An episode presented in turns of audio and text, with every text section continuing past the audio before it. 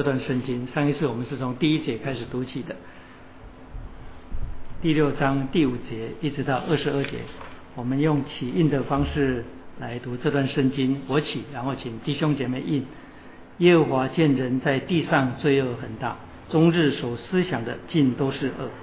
耶和华就后悔造人在地上，心中忧伤。耶和华说：“我要将所造的人和走兽，并昆虫，以及空中的飞鸟，都从地上除灭，因为我造他们后悔了。”挪亚的后代记在下面。挪亚是个异人，在当时的世代是个完全人。挪亚与上帝同行。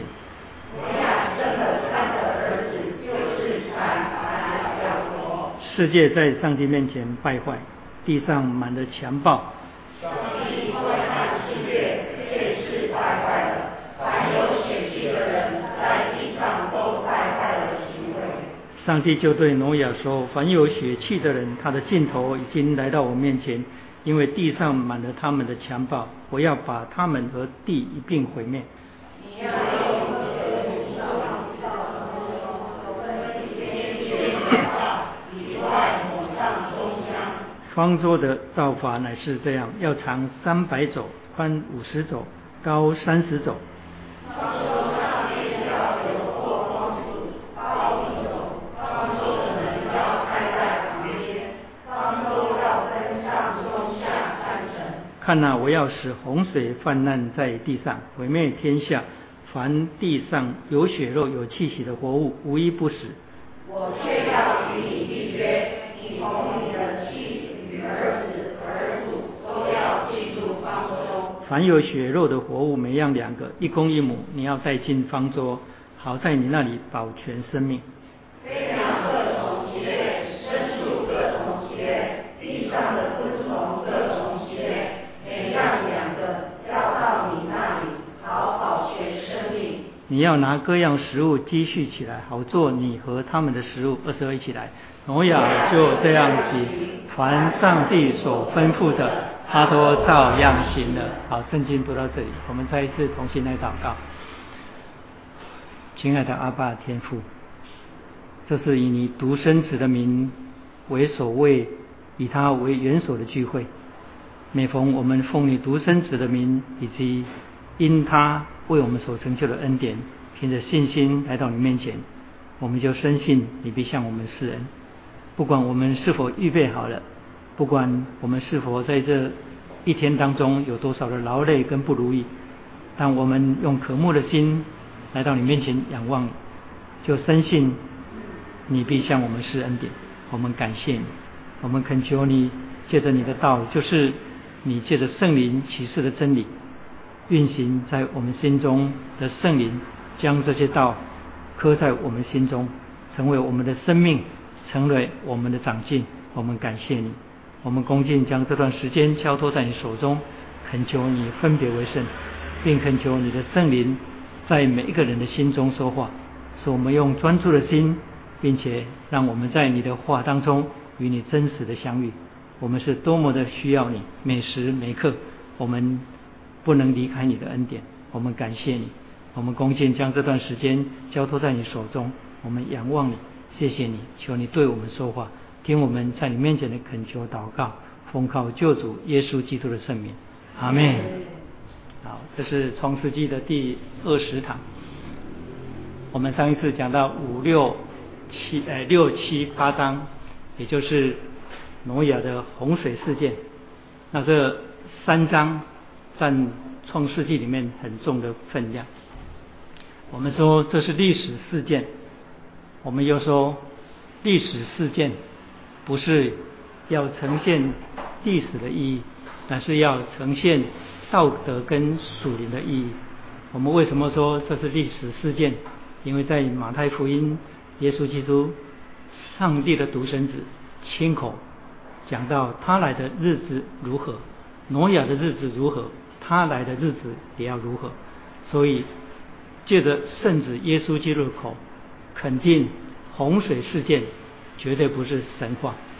那我今天还要在上一堂这个引言当中补上一句很重要的一句话。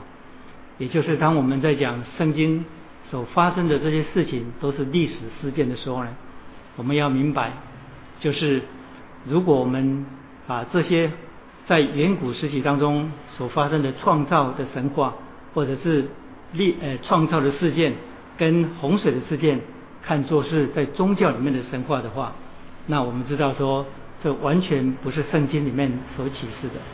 为什么呢？因为你很容易可以从批判学的角度当中来把这两者完全的分开来。怎么讲？因为你知道所有的神话，不管是在宗教里面的神话，或者是文学里面的神话，有它一定的价值。但是呢，没有人会用历史的角度去看它。也就是说，没有人会用历史来看待。在宗教里面的神话，跟在文学里面的神话，所以那是神话。所以神话能够产生一些警示的作用、寓意性的意义，但是它并非历史。但是撇开这些，那历史呢？就是你在学校里面所读的历史，或者是不管是经济史，或者是文化史，或者政治史，它是曾经发生在时间跟空间当中的事件，没有错。但是呢？可惜，它又呈现不出道德跟属灵的意义，所以你看见我们活在这世界当中的困难吗？也就是神话没有历史性，历史看不出属灵的意义，唯独圣经上帝借着他自己跟以色列百姓的同行，也就是整个圣经从创世纪一直到启示录。是上帝跟人类历史同行的记录，所以唯有我们所用的这一本圣经，上帝的启示，它既是历史，又呈现出属灵跟道德的意义，所以这是天下第一书，这是唯独的一本书，只有这一本书，它既是历史，又充满了属灵的意义。不但充满了属灵意义，而且充满的在今生当中向我们显现的永恒的意义。在没有一本书是这个样子，没有一个宗教是这样子。所以你看，很多很多的宗教论到他们的起源，那些神话，没有人会用历史的角度跟眼光去追究它，因为那毕竟是神话。所以也许它呈现了某一些意义，但是它不是历史。但是反观我们所读的历史，你若要明白它的意义，就众说纷纭。所以呢，历史反而是真实的事件，可是却呈现不出属灵跟道德的意义。唯独圣经，所以为什么我们从创世纪一直讲下来，包括了伊甸园，我们说在伊甸园里面发生的事件，我们。没有办法考证它的年代，可是，在新约圣子耶稣基督的口，以及使徒们他们的口中讲出来，也就是圣经的圣灵启示，让使徒写下那些，所以我们明白亚当是历史人物，他不是一个杜撰出来的人类的起源具有寓意性或象征性的人物，他乃是。人类的总代表，也就是第一个被造的人，他是人类的代表。所以，我们说圣经的里面所启示的，全部都是历史事件。那上一堂我们就从这个引言讲起，我们讲到说创世纪第六章接下来的洪水事件，在第六章当中，我们看见第六章不但是。一个历史的事件，而且呢，第六章有很清楚的关于福音的预表，也就是说，创世纪从第一章开始，还有伊甸园事件，以及在伊甸园里面以及伊甸园外面所发生的事情，我们提到过，在伊甸园里面的福音，我们说伊甸园里面有四个福音的预表，然后伊甸园外面也有伊甸园外面。也就借着亚伯跟该隐他们兄弟的事情，我们又看见福音的预告。那来到第六章的时候呢，我们是更清楚的看到整个福音事件的预表。所以我们说，在洪水事件当中，有非常丰富的福音的表记隐藏在其中，也就是预表跟记号。福音的预表跟记号，在整个洪水的事件当中，很丰富的被记载在这里。这当中包括了末世论，包括了宣教、洗礼、教会、新约、因信称义，甚至拣选，甚至还包括了十字架的事件。这就是我们讲第六章的重点。我们看今天会不会讲到那里？所以在上一堂我们就把第六章分段，我们从第一节到第四节，我们很清楚的看见那是洪水事件的原因，也就是当人在世上多起来又生女儿的时候，接下来看到上帝的儿子们看见人的女子美貌就随意挑选取来为妻，接下来我们看见人属乎血气，然后上帝说我的灵就不永远住在他们当中，一直到第四节，我们说这一段。是洪水事件的原因，而上一堂我们就讲了从第一节到第四节，所以我们今天是从第五节开始念的。然后第二段是从五节到十二节，是上帝对这败坏世界的反应。然后第三段是十三节到二十二节，是在审判当中的拯救。所以我们今天就从第二段五到十二节开始讲起。五到十二节是上帝对败坏世界的。反应，我们说，上帝对这败坏世界，也就是罪，不可能是没有反应的，因为神是圣洁的本体，在他面前不可能有罪的存在，所以上帝从创世纪一直到整本圣经，让我们看见他在历史当中展现他对罪的威严，对罪的审判。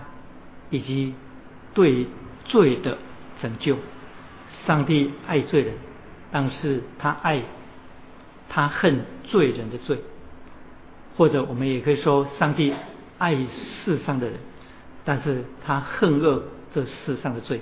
所以在第五节就看见说，耶和华上帝见人在地上罪恶很大，终日所思想的尽都是恶。所以我们可以把第五节看作是罪的普世性。这罪罪的普世性，后来我们看见了一个对比，就是上帝对罪的普世性的回应，就是福音的普世性。所以拯救这个独生子耶稣基督来到地上成全。虽然基督是从大卫的后裔犹太人当中生出来的，但是保罗在第一次旅行布道第十三章那里，使徒行传十三章那里，从第一次旅行布道当中。就已经借着他的侍奉，让我们看见他这个外邦的使徒的职分，以及福音的普世性。福音的普世性，其实在斯蒂凡事件之后，就陆续隐约的看到，在使徒行传第十章，又借着彼得去到哥尼流的家当中，然后在第十三章的时候呢，就开始福音的普世性就更明显。为什么？因为使徒行传。第十三章记载保罗在比西底的安提阿进入犹太人会堂当中讲道的时候，他把福音称为救世的道。这从来没有一个使徒这样讲过。这句话是从保罗的口中讲出来的。他对犹太人说：“这救世的道是传给你们的。”所以他讲到福音的预备实体。而且他提醒犹太人，救世的道就已经告诉我们福音的普世性。在十三章在讲道快结束的时候，也就是保罗讲完道呼召犹太人悔改的时候，他说：“这赦罪的道是由这人传给你们的，这人是指的耶稣基督。”那是在使徒行传第十三章。这赦罪的道是指什么？是指殷勤称义的道理，因为保罗呼召的时候是说：你们靠着摩西，在许多事上不许多不能称义的事上，靠这人就得以称义了。所以他就提到这赦罪的道是由这人传给你们的。所以保罗在使徒行传第十三章，就是他第一次被圣灵差遣，第一次旅行布道的时候呢，就把他这个外邦使徒的职分完全的显明出来，而且又把福音的普世性把它讲出来。所以当我们看见第五章讲到耶和华见人在地上罪恶很大，终日所思想的罪恶很大，跟终日所思想的，已经告诉我们。在第六章那里所描述的当时的世代，也就是罪不但是行出来的，罪又是在脑海当中、意念当中做计划的。我要再提醒你，第五章这里所讲的罪的普世性，甚至罪在一个人当中那种全面性的影响。所以约翰加文所说的。那个 total depravity 完全没有错，这是归正的信仰，吕奉的信仰，吕奉的信仰认为人已经全面的败坏，全面的堕落。这全面的败坏啊，不是指一个人已经坏到不能再坏，因为事实上你也看到很多没有信耶稣的人很高尚，也有很多德行。所谓。全面的败坏是指一个人的理性、意志、情感已经全部被罪所玷污了。所以，一个你看起来很高尚的人，看起来很有修养的人，不过是上帝使他有一个好的先天的环境跟后天的条件加起来。所以，C.S. 路易斯说，这一种好的修养跟好脾气，哈，事实上敌不过。一个常常不舒服的胃肠，你听懂我的意思吗？如果在这种人的身上，他有一个像有一些人长期被某一种慢性疾病所折磨的，你知道，人若长期身体不健康，他就很难有一个健康的心理。所以人家说，身体若不健康，你就很难有健全的啊，就是你。身体不健康，你就很难有健全的心理。你看到有些人脾气很暴躁，然后是因为他有一个怎么讲？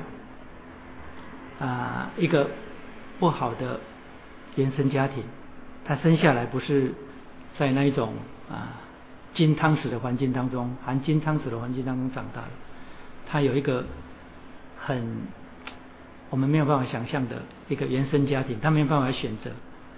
还有就是，他没有受到好的教育，然后因为他的先天条件就不良，他家里的环境就不好嘛，所以他读书就跟一群很烂的学生在一起，被称为啊牛头班的，是不是？是 是不是叫做牛头班的？我不知道。啊，放牛班的对，被放在放牛班里啊，那也不是他愿意的啊。然后呢，就跟那些小混混。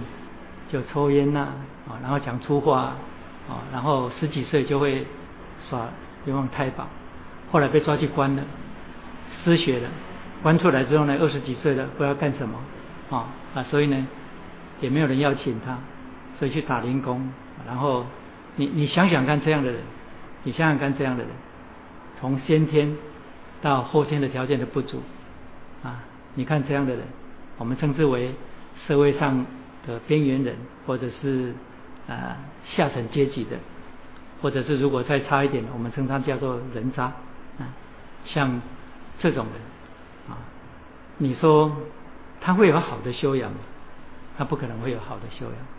所以你听懂我的意思吗？好的修养就是一个人啊，靠着他的好的修养，然后在人的面前啊彬彬有礼，这个能够讨上帝的喜悦。那不可能，上帝不是这样看人，所以常常很多基督徒啊，常常中魔鬼的诡计。不信主的人跟你讲，你跟他传福音的时候，他跟你讲说，跟你讲说，哦，我看某某哥，我们隔壁有一个基督徒，还是信耶稣，没有比什么人好啊？这是你经常的疑惑，对不对？你觉得有些人信了耶稣，也没有比，也没有比一些没有信耶稣的人道德高尚。我我跟你讲，我刚刚跟你讲的就是这样。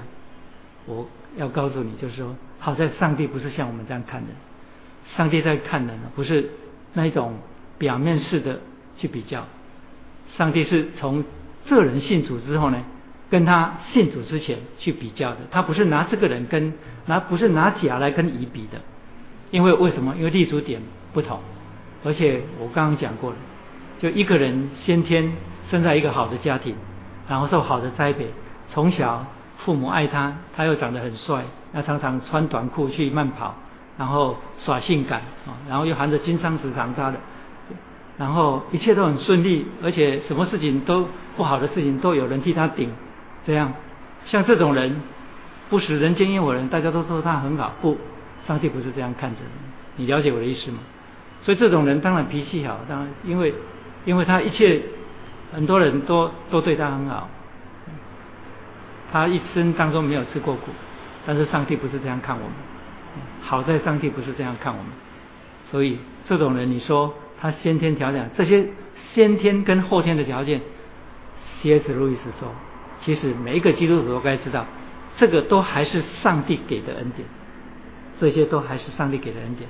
上帝如果把这个恩典把它拿走了，比方说很简单啊，这个人从小，假设说这个人从小到大从来就不知道生病是怎么一回事，嗯。如果给他一个常常不舒服的胃肠，你看他脾气会变得怎么样？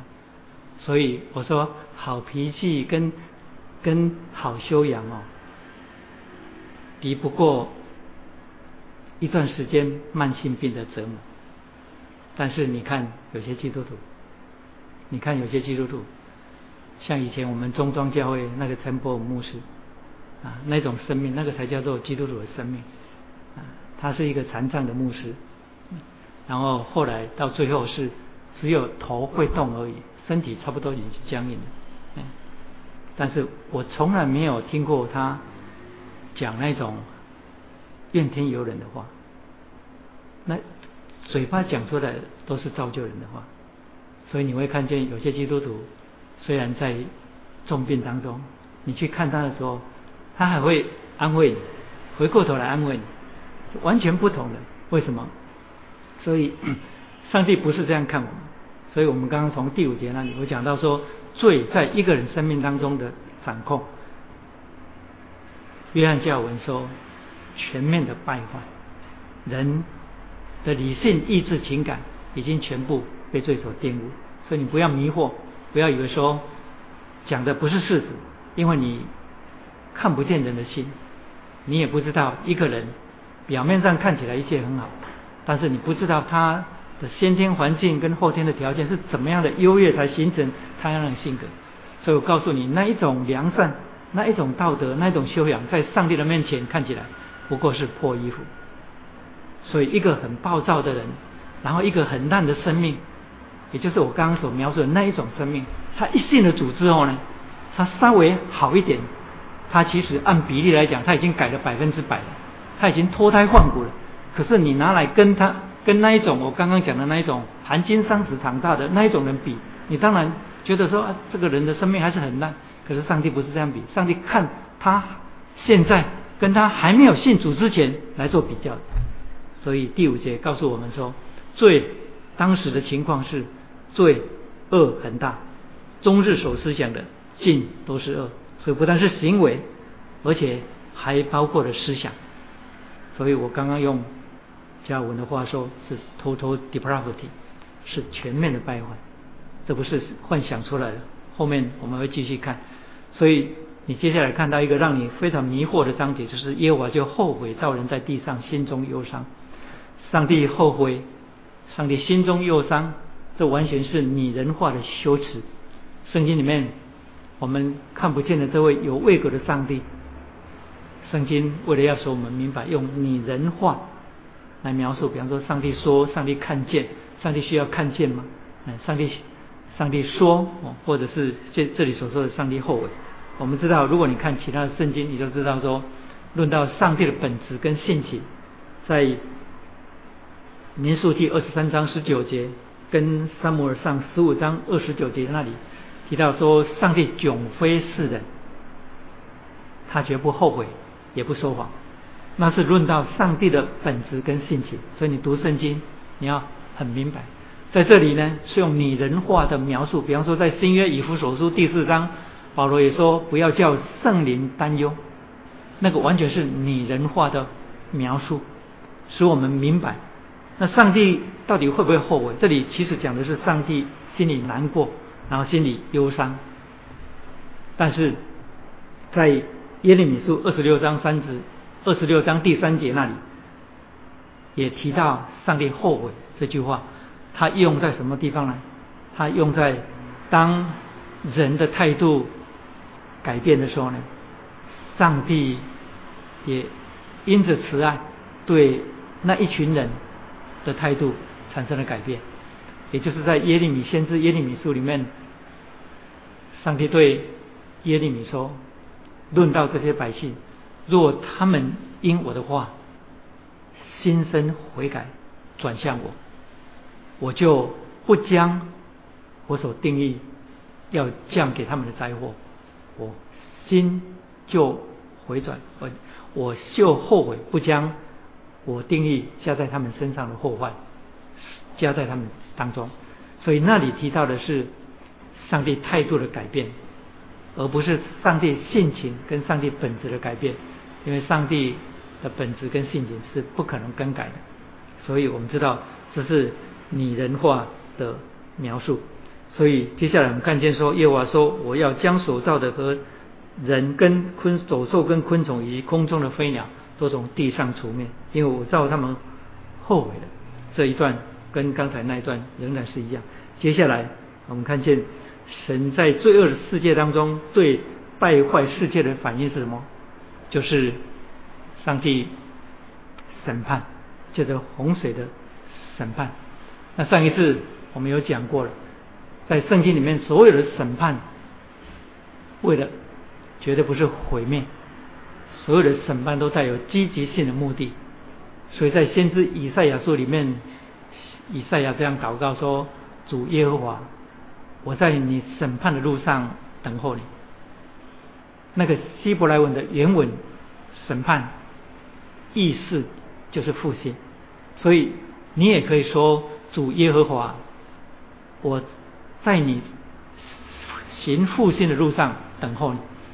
所以，在圣经里面，所有在旧约里面所看见的那些审判，全部带有积极性的目的，就是使人跟上帝之间的关系重整。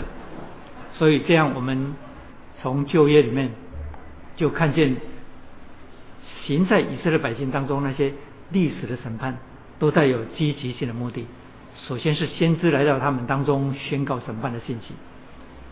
为什么先知来审宣告审判的信息？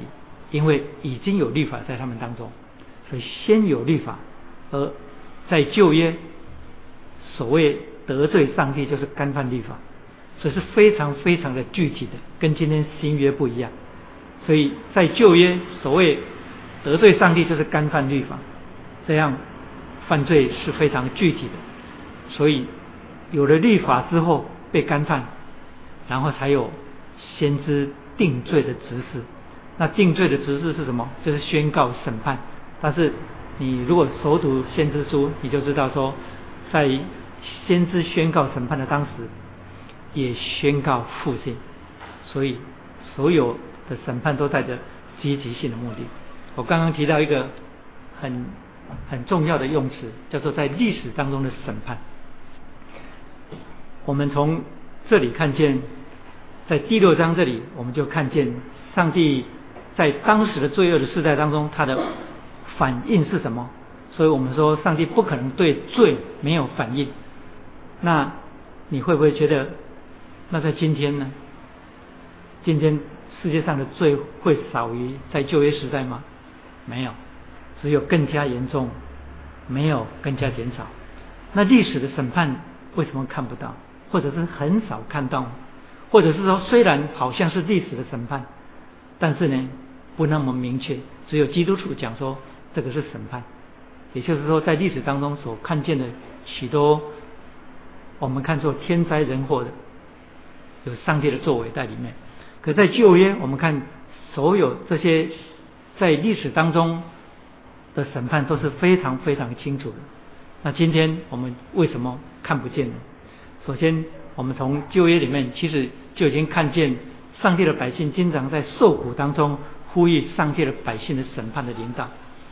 所以，先知耶利米在耶利米书第十二章第一节，他这样祷告说：“主耶和华，我与你争辩的时候，你显为义；但有一件事，我还要与你理论，就是为何作恶的凡事亨通，而行诡诈的想安逸呢？”来，你翻到耶利米书第十二章第一节。先知耶利米书第十二章第一节，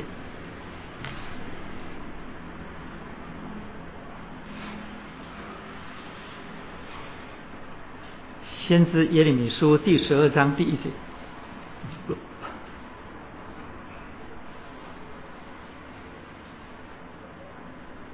在八百九十七页。好，如果你看到，我来读这段圣经。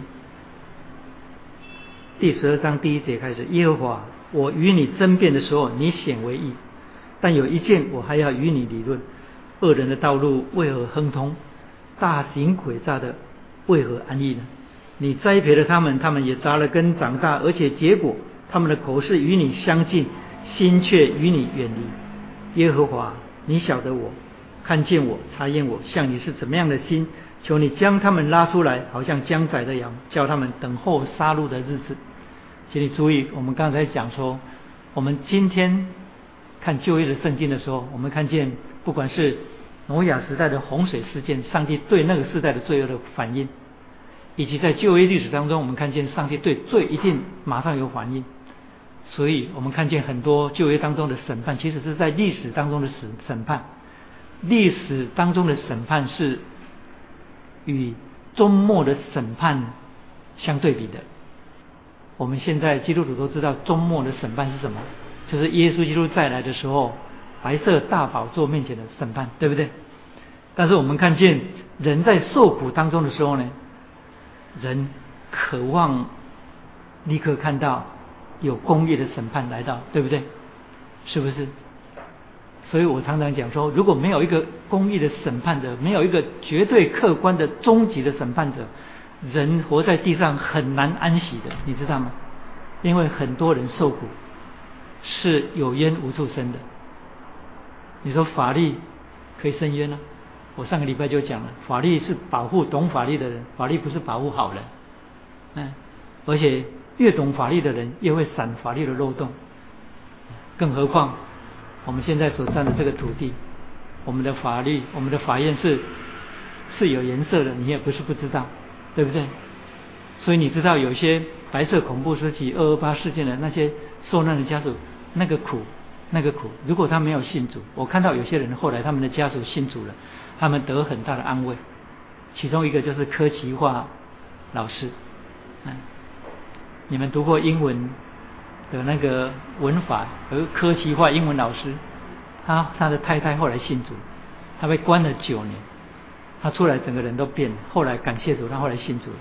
他的太太像那种冤何处去生？没得生。所以如果没有一个审判主，如果没有一个审判的最终的审判，你活在地上，你能你你能够安息吗？因为主持正义的法律不一定是公义的。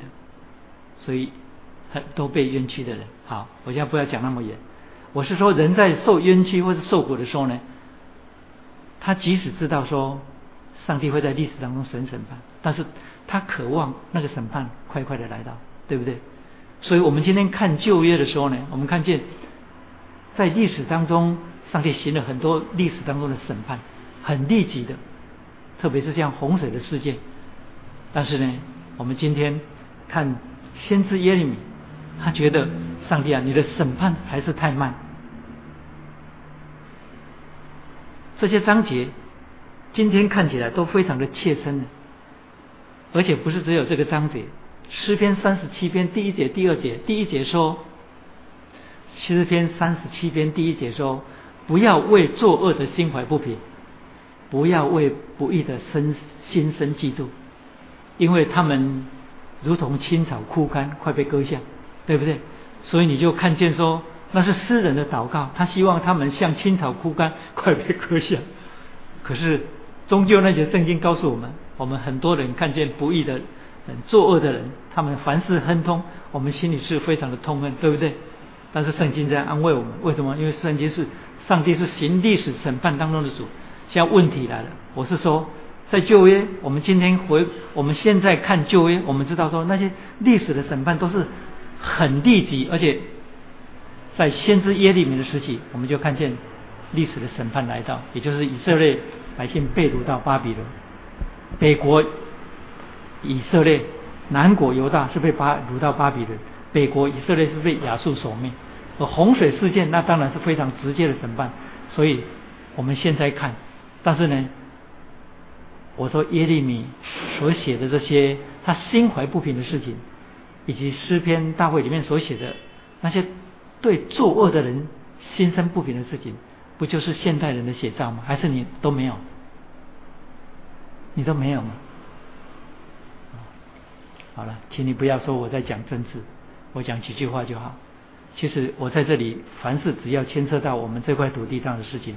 我都是根据圣经讲的，我不是乱讲。但是我还是要让基督徒知道说，你不要气馁。为什么？因为我们的盼望不在这地上，我们只是关心这世界上不公义的事情。嗯，你知道选后的第二天，《中国时报》跟《联合报》在选前把蔡英文抹黑的一文不值，结果第二天开始讲。蔡英文的好话，讲蔡英文说是台湾的新的价值。哦，你看前两天的报纸，你看了这，那公益到底在哪里？呃，二十几个企业家站出来说有九二共识的。我告诉你，九二共识就是一中框架，有九二共识这件事情。啊当事人否否认，结果这些人为了生意的缘故，为了他们自己生意的利益，他们说有九二共识，他们出来挺九二共识。第二天，曹新成马上承认说，好像没有那回事，这样。啊，还有我们现在的总统马先生的一个很好的朋友，他叫他大哥的，哎，叫做南方朔，写了一篇文章，是一个兴起专访，一大篇很大的文章，他标题写着台湾错失了。错过了蔡英文，可惜。哎，他说，台湾其实有一个很好的转型的机会，但是他错，但是台湾人选择错过了蔡英文。九十几个高知识分子科学家，包括中研院院长出来说，他不是呼吁人家投他的票，他只是出来告诉全台湾的人。说这个人是正直的人，而且有领导能力，他是台湾的希望。然后台湾人选择了那些企业界他们所说的，所以有一篇文章说，你活在这块土地上，有百分之五十一的人，因为国民党的得票率大概在百分之五十一嘛，有百分之五十一的人选择视而不见。完全不顾是不是公益，那你活在这块土地上，你要怎么办？当然，上个礼拜我已经讲了，我说感谢主，台湾还有六百多万人眼睛是雪亮的，而且心里是正直的、公益的。我是个传道人，我在这里讲这样的话，哎，我要在上帝的面前负责任，因为我的祷告是主啊，你使正直人被高举。你使那些行诡诈的，哦，在你面前被羞辱。但是我没有忘记加这句话，我说主啊，谁是正直的，谁是行诡诈的，你比我们更知道，没有人可以在你面前隐藏。好，我讲到审判了。那这样我们现在看见就业那些遇到不公义的事情，快快看见那位绝对的审判者行审判来到的时候呢？他们的心情跟我们今天一样，可是呢，我们现在看得到那种历史历史的历史的审判吗？我们似乎还好像看不到，对不对？但是我告诉你，我要让从圣经里面告诉你，就是基督徒要从圣经上帝的现实当中，以及上帝正在做什么事情，来得到安慰。你知道旧约那些历史的审判是在耶稣基督还没有来之前，那些历史审判是在告诉我们什么事情吗？他最重要的告诉我们是，就是我们今天现在讲的这个重点：上帝对罪这件事情是不可能没有反应的。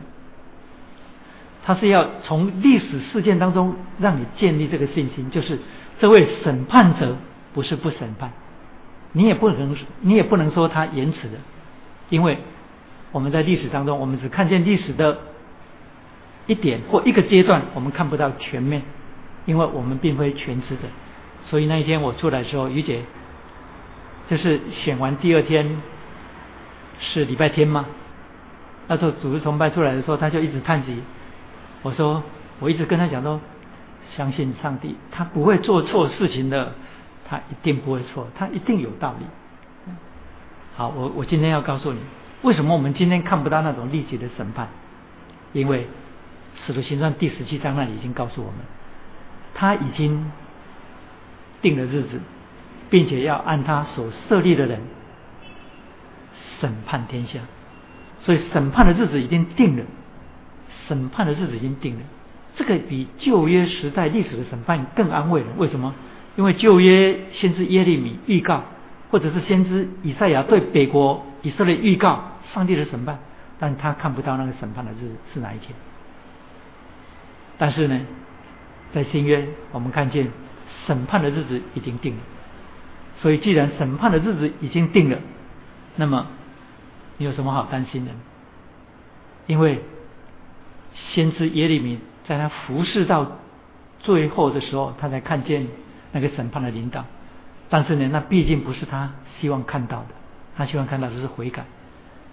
但是我们说审判的日子已经定了，你现在想到的是什么？你现在想到什么？你想到周末的审判，对不对？是没有错，是周末的审判。使徒行传十七章就在讲，他已经定了日子，并且又要借着他所设立的人。审判天下没有错，那是周末的审判。那我要请问你，你听到周末的审判，你想到哪里去了？你想到哪里去了？我告诉你，周末的审判那日子没有人知道，你知道吗？搞不好就在下一个小时，搞不好就在明天呢。你怎么知道？你我都不知道，对不对？哦，我讲，我想到这，我想到这里的时候呢，我的心就有一点安息，我的心就有一点受安慰了。如果我是那个作恶的人，我每天要错的蛋，你刚才，你知道你你知道那个意思吗？哎，奇怪，你你们好像体会不到的。这跟在历史当中的审判是不一样的。在历史当中的审判是预告，然后那个日子虽然知道会来来到，但是不知道什么时候。没有错，你也可以说知今天是什么时候，你不知道是什么时候。可是那个周末的审判既然是定的日子，我们知道说那一天一定会来到，而且那个时辰没有人知道，可能是下一刻，可能就是明天。当然，我们期待如同大卫一样，或者如同先知耶利米一样，哎，但是呢，我们的心要安息。对一些不公义的事情，我们的心要安息。好，我们回到刚才所讲的，所以上帝对罪是一定会有反应的。啊那是给基督徒在苦难当中的基督徒一个安慰。然后第三段是十三到二十二节，接下来就是让审判当中的拯救。在审判当中的拯救，我们刚刚讲到说，审判带有积极性的目的。但是无论是旧约，或者是我们在新约里面所看见，就是上帝不管是行审判或拯救，他都一定拣选人，不管是一个人或一个群群体。成为有份于这伟大工作的同工，所以所被看上的，在那个时代就是挪亚。啊，你听我讲这句话，你一定会很奇怪，就是神拯神呼召挪亚成为洪水事件当中拯救的童工，为什么会是审判的童工呢？是审判，又是拯救当中的童工，所以。接下来我们就看那挪亚是一个什么样的人？也就是圣经在第六创世纪第六章这里所记载的关于挪亚是一个什么样的人。所以第八节记载说，唯有挪亚在上帝面前蒙恩。挪亚的后代记在下面。挪亚是个异人，在当时是在这个完全人。挪亚与上帝同行，所以在那个时代当中，神拣选挪亚成为他审判跟拯救的同工。那挪亚是个什么样的人？这里描述挪亚是个异人，挪亚是个完全人，挪亚是个与神同行的人，对不对？那什么叫做异人呢？因为希伯来书十一章第七节那里解释了挪亚的意义是什么？那里提到挪亚的意义，希伯来书十一章第七节说挪亚因着信蒙上帝启示他看见未见的事，他就动了敬畏的心，就造了一个方舟。来，我们来看希伯来书第十一章第七节。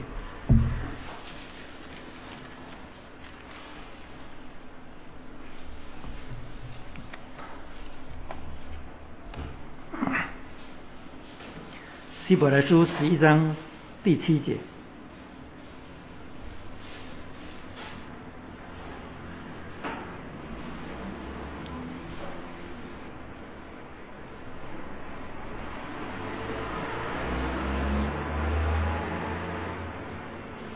希伯来书第十一章第七节。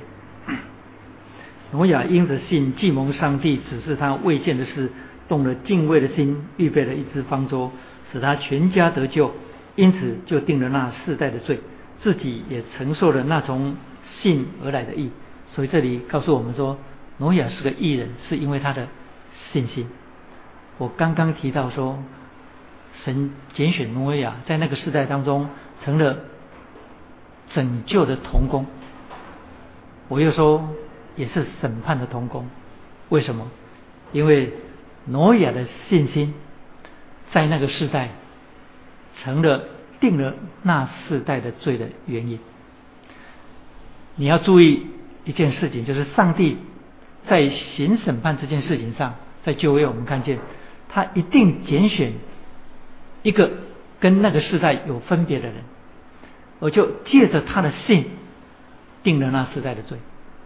我的意思是说，上帝借着人。而不是借着天使或借着超人，他乃是借着同时在同样生活在那个地方的人，而他却有跟其他人完全不同的生活形态，而且对上帝的信靠。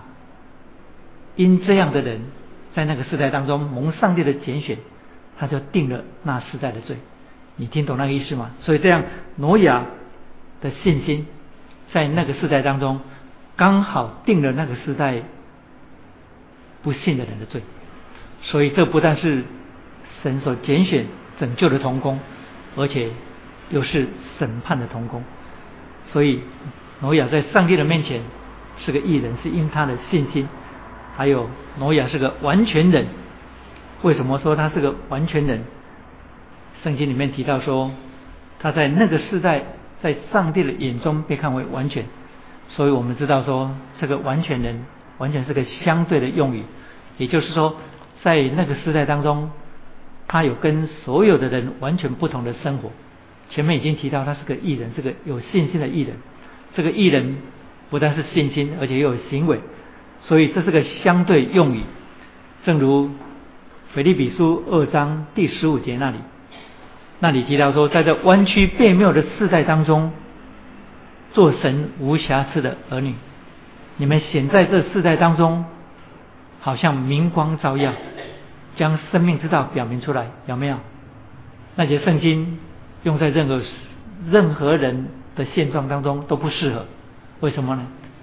因为保罗说，在这弯曲世代当中，做神无瑕疵的儿女，我们在座的包括我在内，有哪一个人是？生活、思想、行为完全无瑕疵的，没有，对不对？所以我们知道说，那是个相对用语。这在告诉我们一件事情，就是在上帝面前被看作完全人的，被看作完全的人，完全是动机的问题，动机的问题。所以我常常讲说，一个人他如果立定了志向，讨上帝喜悦，过尽情的生活，他只要一立这个志向，他还没有开始有行动，甚至他还没有做成。其实我们知道说，立定心智要讨上帝喜悦这件事情，看似很简单，但其实很困难，对不对？可是好在。上帝是从人的动机上去看的，因为我们行事为人能够讨上帝喜悦，还是要依靠上帝的圣灵，就是他所示的能力。但是问题是我们的励志，所以上帝我们很容易讨他喜悦，但是我们不容易使他满足。为什么？因为他终究要使我们完全。这以前我已经讲过了。耶稣基督说：“你们要完全，像你们的父完全。”耶稣的意思是说，我在你们生命当中所要做的唯一的一件事情，就是使你这个人完全。所以没有任何事情可以拦阻他，而且一定做成。这样，我们终其一生以及我们活在地上，不可能是在上帝面前是完全无瑕疵的。但是呢，我们的动机却可以被上帝看作完全。所以，当我们立定志向，讨上帝喜悦的时候呢？这就是完全人的心智，请你注意听，完全人的心智是很重要的。我的意思不是说我们可以假装来骗上帝，我们不可能骗上帝。所以，一个完全人的心智哦，是两面，一面是他立定志向要讨上帝喜悦，另外一面是他常感亏欠，他常感亏欠。我要说，常感亏欠的你有福了。但是你要分辨，常感亏欠不是被定罪，从圣灵而来的常感亏欠的心，只发生在那种立定要讨上帝喜悦的那种完全的心智当中。为什么？因为你知道说你做不到，你只有依靠上帝。所以，常感亏欠的心。在圣经里面看见，上帝就喜悦我们。我在上个主日的讲台当中，我举了两个例子。一个例子是在马太福音第十一还十二章，我忘记了。但是我讲出来你就知道了。耶稣在告诉门徒说：“你们要防备假先知的时候呢，讲到后面，他提到说，到时那时候，必有人来到我的面前说：‘主啊，主啊。’”我不是啊，对不起，我忘了这节圣经。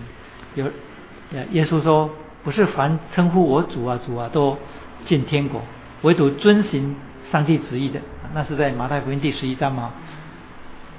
哎，是不是第十一章？翻翻看，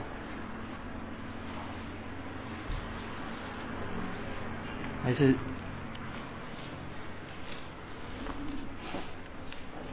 还第七章？对，第七章，你翻到第七章来，《马太福音》第七章，《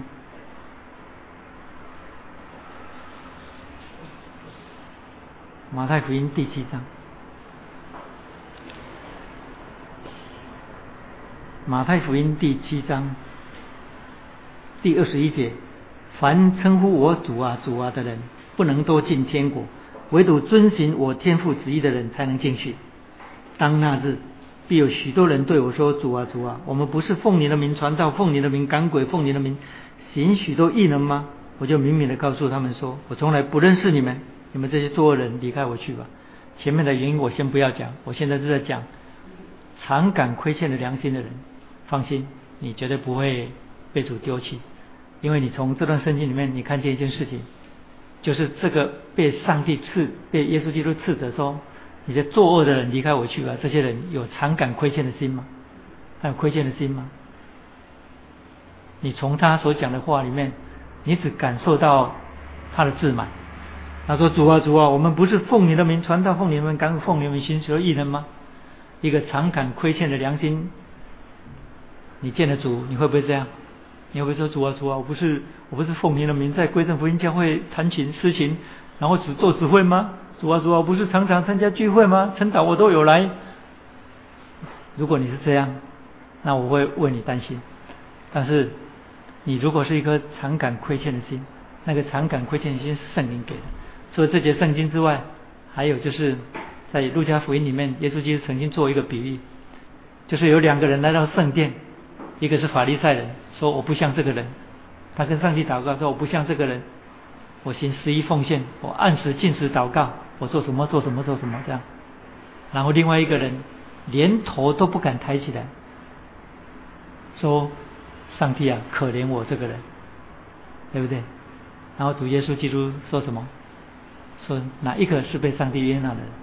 所以那个说上帝啊，可怜我这个，那个就是一个常感亏欠的良心。所以立定志向要讨上帝人是个完全人。所以挪亚在那个世代当中，因为创世纪第六章写的很清楚，说挪亚在那个世代当中是个完全人。所以这个就告诉我们，他有一个完全人的心智。就是他的行为跟当事人有分别，还有第三，那你提到说他是与上帝同行，与上帝同行，在上一次我们在讲以诺的时候，我们就已经讲过了，对不对？我们说以诺与上帝同行，因为阿摩斯书第三章三节说不能同心，岂能同行呢？所以与上帝同行的意思是第一，与神同行，那是。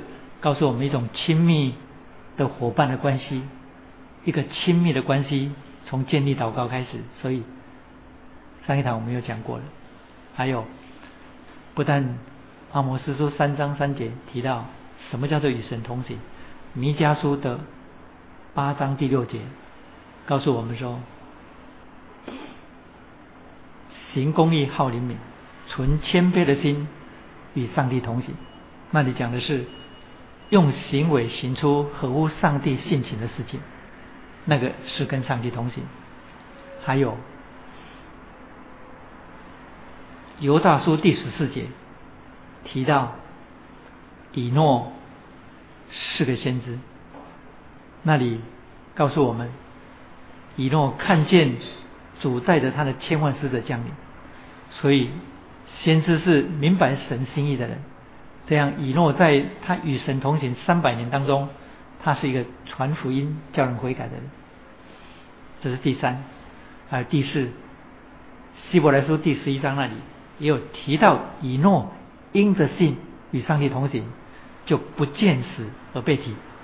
所以那里提到以诺的信心。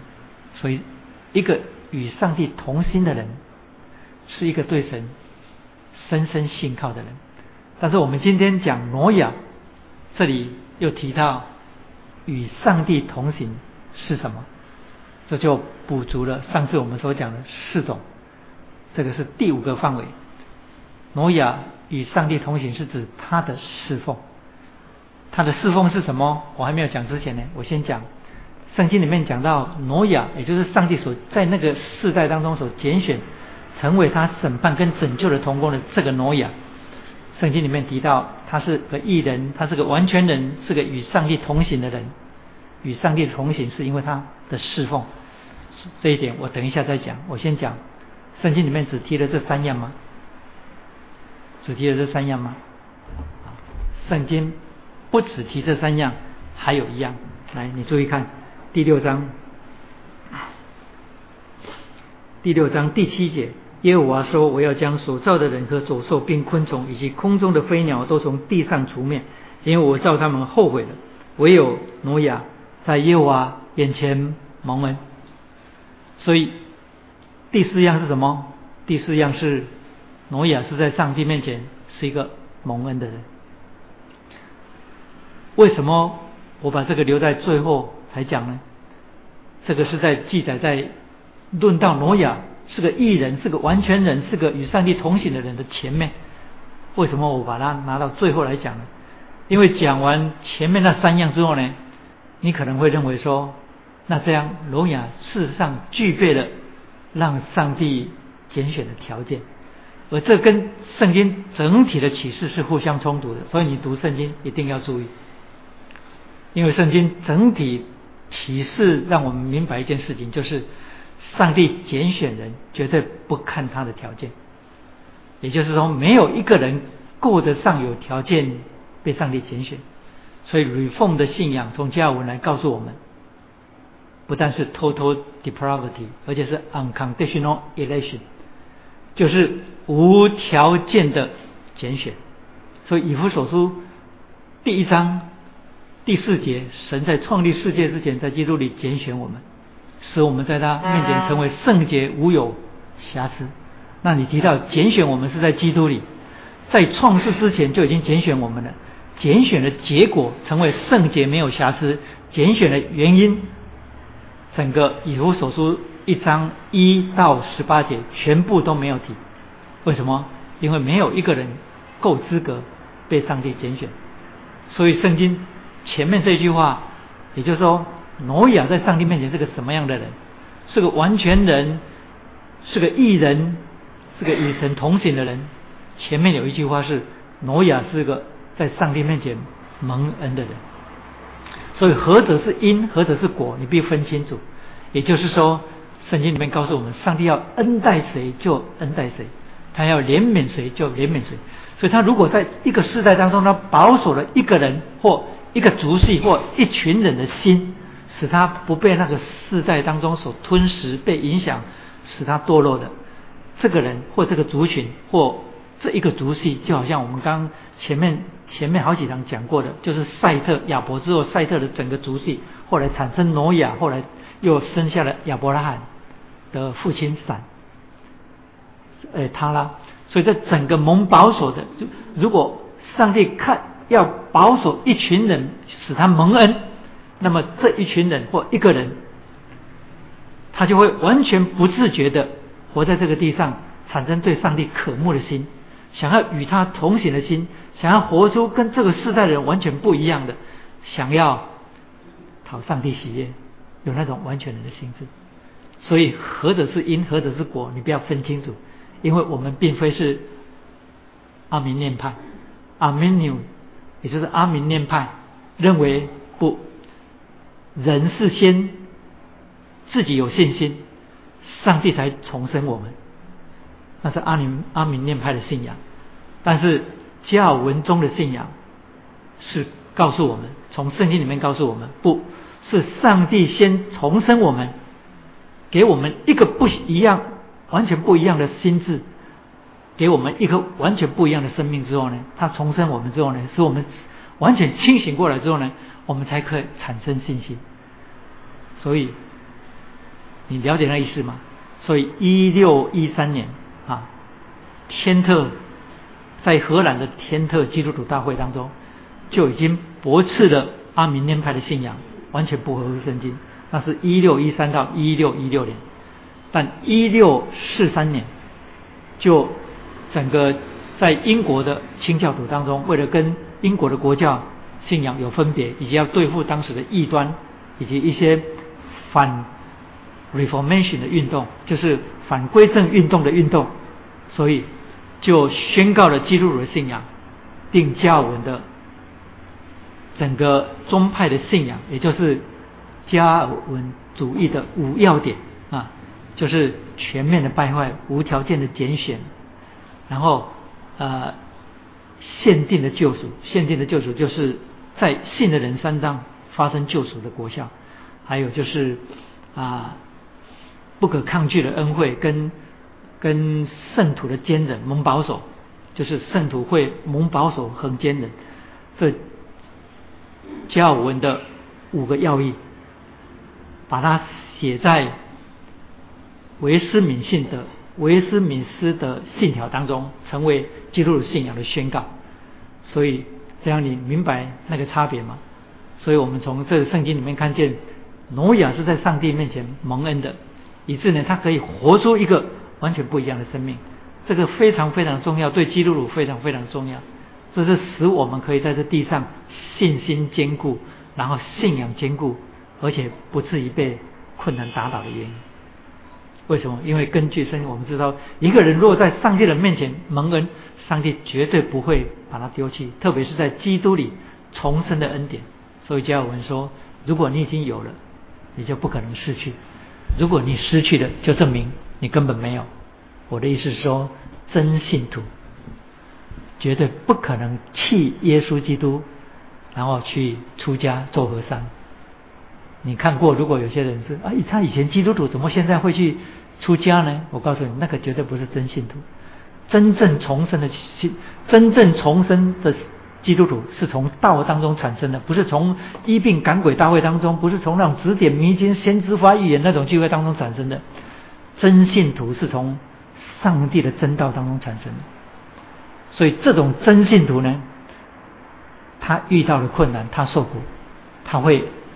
上帝保守他的心，他虽有跌脚，但不是全身扑倒，因为耶稣基督说：“父所赐给我的人，必到我这里来；到我这里来的，我一个也不丢弃。”又说：“猜我来者的意思，就是他所赐给我的，一个也不失落。”所以，那是在圣父跟圣子的手中，不可能失落。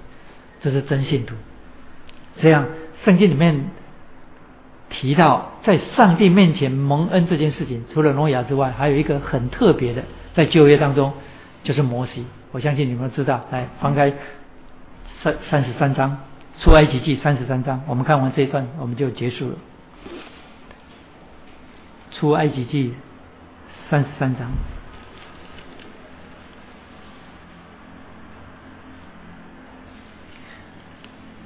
出埃及记第三十三章。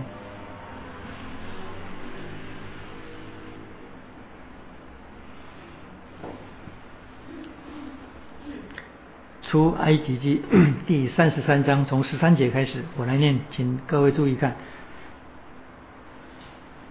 好，我从十二节念起啊。摩西对耶和华说：“你吩咐我说，将这百姓点上去。”却没有叫我知道你要打发水与我同去，只说我按你的名认识你，你在我眼前也蒙了恩。所以，上帝对摩西说：“我按你的名认识你，你在我眼前也蒙了恩。”那个意思就等于是我按着你的现状跟本相认识你、接纳你。那是在出埃及记第三章，上帝在。旷野向摩西，也就是燃烧的荆棘当中向他显现的时候，所以当上帝重新提起这件事情的时候，提醒摩西，就是你没有让我有任何条件是足够在我面前蒙恩的，我是按你的本相，你在我眼前蒙了恩，所以这是无条件的拣选，在旧约当中让我们看见十二节又说。十三节又说：“我如今，这是摩西说的。我如今若在你眼前蒙恩，求你将你的道指示我，使我可以认识你。就证明，当摩西讲这句话的时候，他对上帝的认识还没有完全。所以，他求什么？他求将你的造指示我，使我可以认识你。但今天基督徒在很多聚会当中是求什么？求我使我发财啊！”使我工作顺利，使我做生意凡事顺利，使我心想事成。我常常讲说，心想事成这句话听起来很恐怖。每一个人心里想的，上帝都让他成就的话，那再惨了。嗯因为有些人心里想的是坏事情，不是好事情。所以你看见摩西祷告什么？我若在你眼前蒙恩。通常如果是我们的话，我们一定会说：我若在你眼前蒙恩，就请你让我我公司的生意赚大钱，或者是我的孩子怎么样怎么样，或者是我身体的病马上挪走，是不是？如果上帝跟我们讲说你已经在我眼前蒙恩，你会祷告什么？你现在会祷告什么？摩西说：求你将你的道指示我，使我更认识你。如果你这样祷告，你不蒙恩，实在很困难，因为你懂得像摩西那样祷告。所以摩西说：“我如今坐在你眼前蒙恩，求你将你的道指示我，使我可以认识你，好在你眼前蒙恩。所以我已经在你面前蒙恩了，可是我又用这个恩向你求更大的恩，就是使我得以听见你的道，更认识你。然后接下来他说。”证明，求你想到这名是你的名。耶和华说：“我必亲自和你同去，使你得安慰。”摩西说：“你若不亲自和我同去，就不要把我从这里领上去。”十六节，人在何事上得以知道我和你的百姓在你面前蒙恩呢？所以我们蒙恩的记号是什么？这里借着摩西的口告诉我们，上帝的百姓蒙恩的记号是什么？光鲜亮丽呀，做直销无不得利呀，卖车子一个礼拜卖七部啊。啊，然后身体有病一祷告马上就好啊，然后开出去的空头支票不用付，就银行自动有账户钱转进去呀，是不是？你看摩西在圣经里面记载，摩西说：“人在何事上可以知道我和你的百姓在你眼前蒙恩呢？”啊，很多教会要基督徒说：“你最近不是赚了钱吗？赶快上去祷告，让人家知道你在上帝你在上帝的面前蒙恩了。”做这种见证，害死基督徒。啊那这样的话，没钱的人，或生病的人，或受苦的就不爱主了，啊，完全乱讲，以为就是说，哦，你现在直销做得很好，你有钱了，你赚钱了，你现在事业很好，请你上去做见证。为什么？因为你在上帝面前蒙恩。啊，至于事业呢，啊，现在很多人事业，像我已经事业二十几年了，我必定必定不在上帝面前蒙恩。嗯，我们当中还有人在事业修无心价的，一定是不在上帝面前蒙恩的。但你你你一定要从上帝的话建立起来。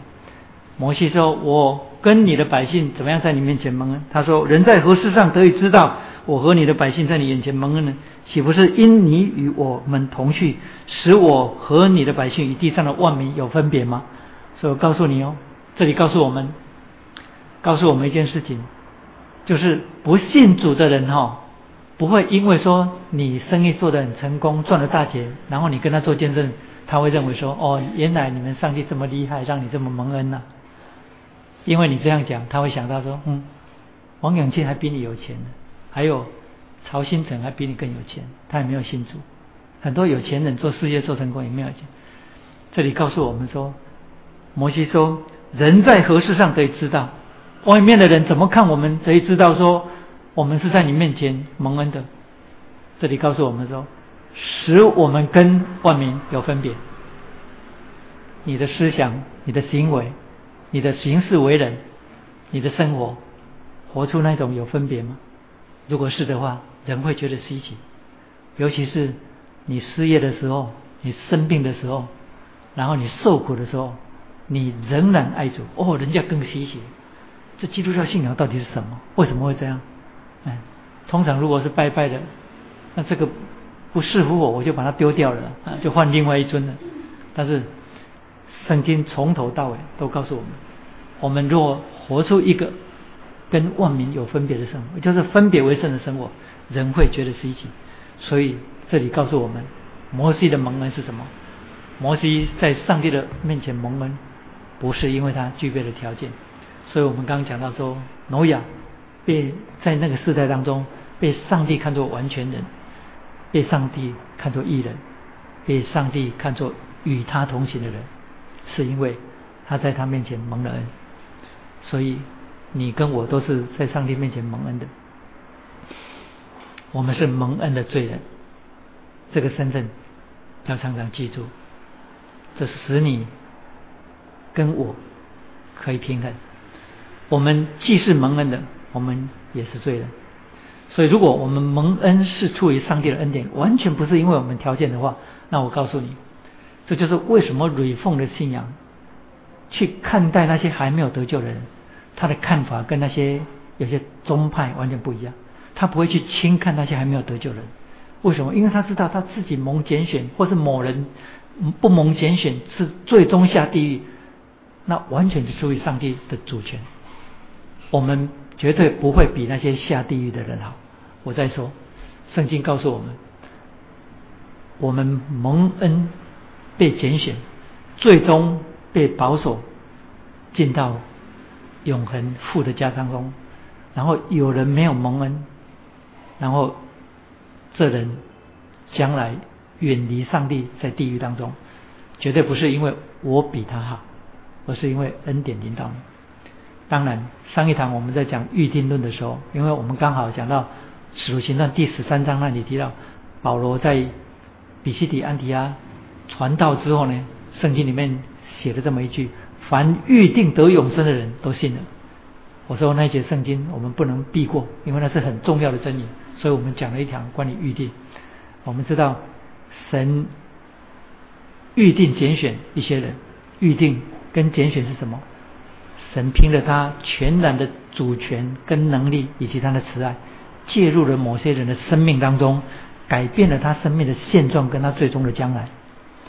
但是有人对于加尔文从圣经里面归纳出来的这个信仰的要义提出反论。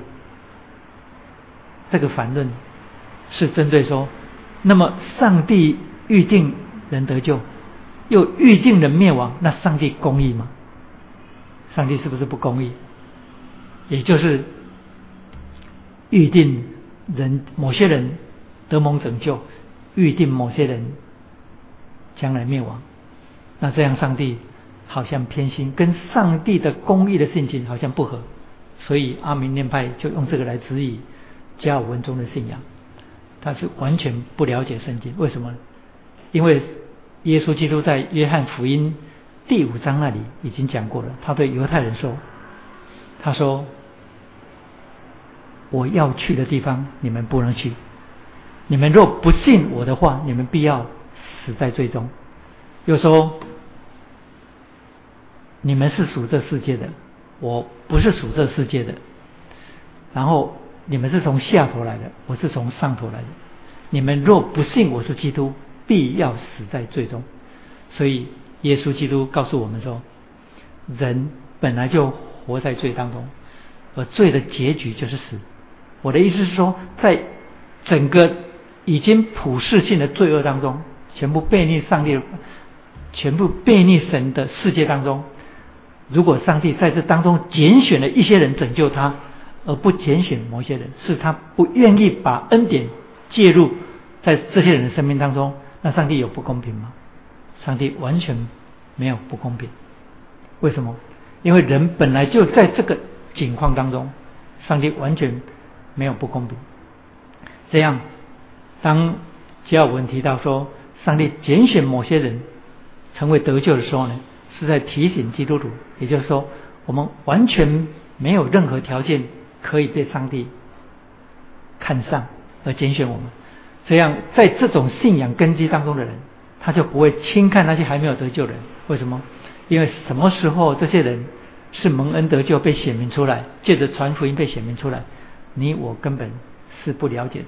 所以这样，上帝公义的性情，并不因他对某些人拣选或某些人不拣选，而使。上帝公义的性情被显出他的不公平，完全没有。所以，当你看到约翰福音里面，耶稣基督曾经讲过这样一句话，也就是三章十六节还是十七节？三章十六节是论到神爱世人。那你翻到约翰福音第三章。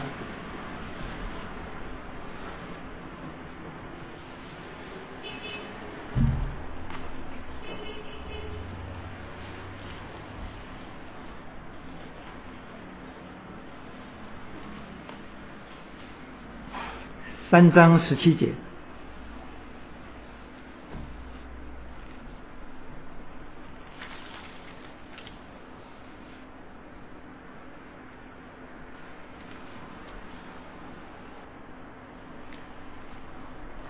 三章十七节，我们我们一起念来，十七节一起，因为上帝差他的儿子降世，不是要降世人的罪，乃是要叫世人因他得罪。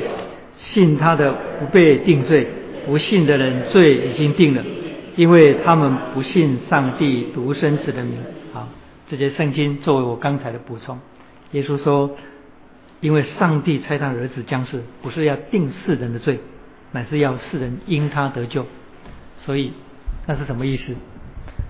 耶稣的意思是一个已经被定罪的时代，不需要再定罪。你听懂那意思吗？一一个已经堕落在罪当中的世界，也就是已经被定罪的世界，在神眼中已经被定罪的世界，不需要再被定罪，因为罪已经定了，只是需要被拯救。我们一起来祷告，阿爸天父，我们感谢你，谢谢你使我们明白这些重要的真理。虽然讲的人不完全，而我们在有限的时间当中也不完全，但是你愿意将这些真理向我们显明，好让我们知道我们在你面前蒙恩，应当行出完全人的心智，应当在信心当中被你看作义，应当在侍奉当中与你同行。我们感谢你，使我们看见。在那个时代当中，你所拣选的仆人挪亚，使我们可以从整个洪水事件当中看见你的公义跟你的慈爱，你审判又行拯救，在那个时代当中，又借着洪水的事件，要使我们明白整个福音的表记如何借着在创世之后不断的向全人类显明。我们感谢你。求你帮助我们，使我们从这些信息当中得到益处，得到建造。我们将荣耀归给你。求你继续赐福，好让我们接下来的每一堂都有你圣灵的同在，帮助我们在短短的时间当中得到最大属灵的益处。我们将荣耀归给你，感谢你的恩惠，继续引导我们在这里所做的一切。愿这个聚会当中能够有更多。你在我们当中所带来被建造，以致使他们可以成为这世代当中他们教会当中的祝福。我们感谢你，愿荣耀归给你。听我们在你面前的祈求、感谢、祷告，奉靠救主耶稣基督的圣名，阿门。好，我们可以有几分钟的时间一起交通。所以我们这一堂还是没有讲到洪水事件的福音表记，我们在下一堂。再讲，因为洪水事件总共有三章，所以我们要讲好几堂。希望你不要觉得啊被洪水淹没了。